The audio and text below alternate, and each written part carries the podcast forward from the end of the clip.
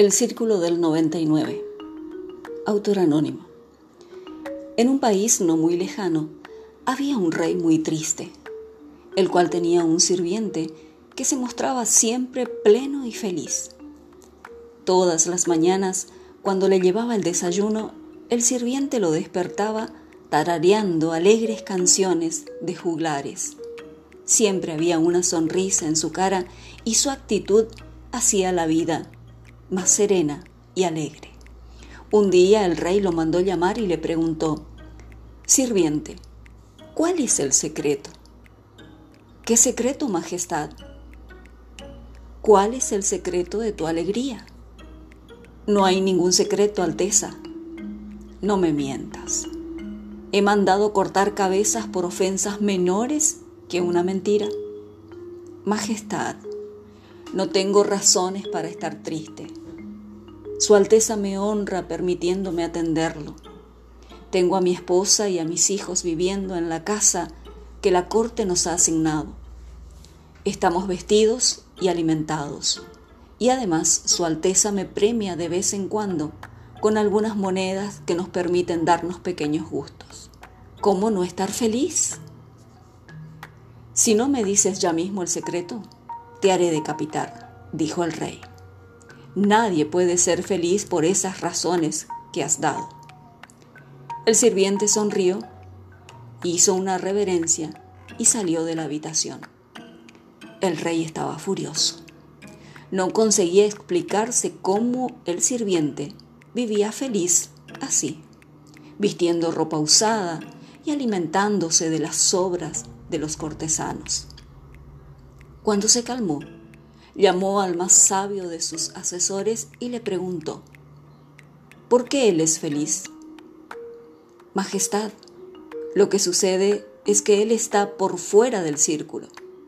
¿Fuera del círculo? ¿Y eso es lo que lo hace feliz? No, Majestad, eso es lo que no lo hace infeliz. A ver si entiendo. Estar en el círculo lo hace infeliz. ¿Y cómo salió de él? ¿Es que nunca entró? ¿Qué círculo es ese? El círculo del 99.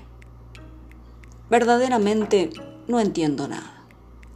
La única manera para que entendiera sería mostrárselo con hechos. ¿Cómo? Haciendo entrar al sirviente en el círculo. Pero, Alteza, nadie puede obligar a nadie a entrar en el círculo aunque si le damos la oportunidad posiblemente entrará por sí mismo. Pero no se dará cuenta de que eso es su infelicidad. Sí, se dará cuenta, pero no lo podrá evitar. Dices que él se dará cuenta de la infelicidad que le causará entrar en ese círculo ridículo y que de todos modos lo hará. Tal cual, Majestad. Si usted está dispuesto a perder un excelente sirviente para entender la estructura del círculo, lo haremos. Esta noche pasaré a buscarlo. Debe tener preparada una bolsa de cuero con 99 monedas de oro. Así fue. El sabio fue a buscar al rey y juntos se escurrieron hasta los patios del palacio y se ocultaron junto a la casa del paje. El sabio guardó en la bolsa un papel que decía, este tesoro es tuyo. Es el premio por ser un buen hombre. Disfrútalo y no le cuentes a nadie cómo lo encontraste. Cuando el sirviente salió por la mañana, el sabio y el rey lo estaban espiando. El sirviente leyó la nota, agitó la bolsa y al escuchar el sonido metálico se estremeció. La apretó contra el pecho, miró hacia todos lados y cerró la puerta. El rey y el sabio se acercaron a la ventana para ver la escena. El sirviente había tirado todo lo que había sobre la mesa, dejando solo una vela, y había vaciado el contenido de la bolsa. Sus ojos no podían creer lo que veían, una montaña de monedas de oro.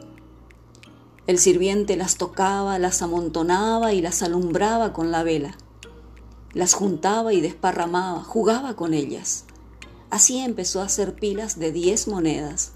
Una pila de diez, dos pilas de diez, tres, cuatro, cinco pilas de diez, hasta que formó la última pila, nueve monedas. Su mirada recorrió la mesa primero y luego el suelo y finalmente la bolsa. No puede ser, pensó. Puso la última pila al lado de las otras y confirmó que eran más bajas. Me robaron, gritó. Me robaron, malditos. Una vez más buscó en la mesa, en el piso, en la bolsa, en sus ropas. Corrió los muebles, pero no encontró nada. Sobre la mesa, como burlándose de él, una montañita resplandeciente le recordaba que había 99 monedas de oro. Es mucho dinero, pensó, pero me falta una moneda. 99 no es un número completo.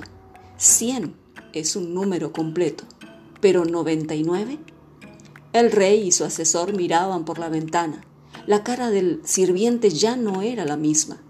Tenía el ceño fruncido y los rasgos tensos. Los ojos se veían pequeños y la boca mostraba un horrible rictus. El sirviente guardó las monedas y mirando para todos lados con el fin de cerciorarse de que nadie lo viera, escondió la bolsa entre la leña. Tomó papel y pluma y se sentó a hacer cálculos. ¿Cuánto tiempo tendría que ahorrar para comprar su moneda número 100? Hablaba solo en voz alta, estaba dispuesto a trabajar duro hasta conseguirla. Después, quizás no necesitaría trabajar más. Con 100 monedas de oro un hombre puede dejar de trabajar. Con 100 monedas de oro un hombre es rico. Con 100 monedas de oro se puede vivir tranquilo. Si trabaja y ahorra, en 11 o 12 años juntaría lo necesario. Hizo cuentas, sumó su salario y el de su esposa, reunirían el dinero en 7 años. Era demasiado tiempo. Pero, ¿para qué tanta ropa de invierno? ¿Para qué más de un par de zapatos? En cuatro años de sacrificios llegarían a su moneda cien. El rey y el sabio volvieron al palacio. El sirviente había entrado en el círculo del 99. Durante los meses siguientes continuó con sus planes de ahorro. Una mañana entró a la alcoba real golpeando las puertas y refunfuñando. ¿Qué te pasa? Le preguntó el rey de buen modo. Nada, contestó el otro. No hace mucho reías y cantabas todo el tiempo. Hago mi trabajo, ¿no? ¿Qué querría Su Alteza que fuera también un bufón y jugar? No pasó mucho tiempo antes de que el rey despidiera al sirviente. No era agradable tener un sirviente que estuviera siempre de mal humor.